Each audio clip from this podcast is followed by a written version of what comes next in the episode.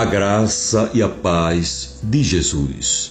No livro de João, capítulo 20, versículo 25, a palavra de Deus diz o seguinte: Disseram-lhe, pois, os outros discípulos: Vimos o Senhor. Mas ele disse-lhes: Se eu não vir o sinal dos cravos em suas mãos, e não puser o dedo no lugar dos cravos, e não puser a minha mão no seu lado, de maneira nenhuma o crerei.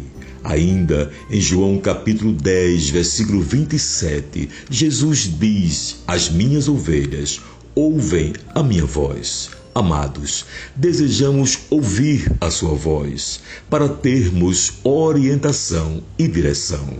É grande o nosso prazer quando Ele nos dá a conhecer a Sua voz, mas quantas vezes duvidamos dela?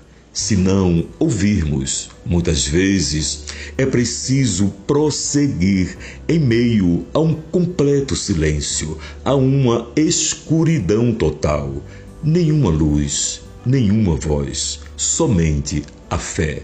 Não vejo, não ouço, mas creio.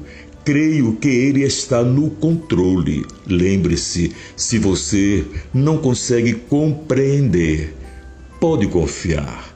A fé não deve depender de vozes, orientações, sonhos ou visões. A fé permanece firme sobre a promessa de que Deus é e sempre será Deus. Que Deus vos abençoe. Amém.